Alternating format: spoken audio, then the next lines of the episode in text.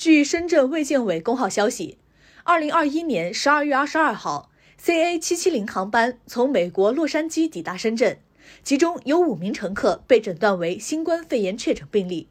十二月二十四号，深圳市疾控中心对五人的样本进行了新冠病毒溯源，其中三人样本中的病毒全基因序列分析结果显示为奥密克戎变异株。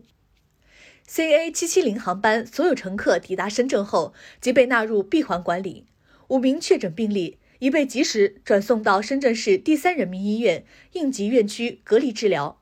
请广大市民继续保持良好的卫生习惯，坚持科学佩戴口罩、接种疫苗、勤洗手、不聚集等有效的防控措施。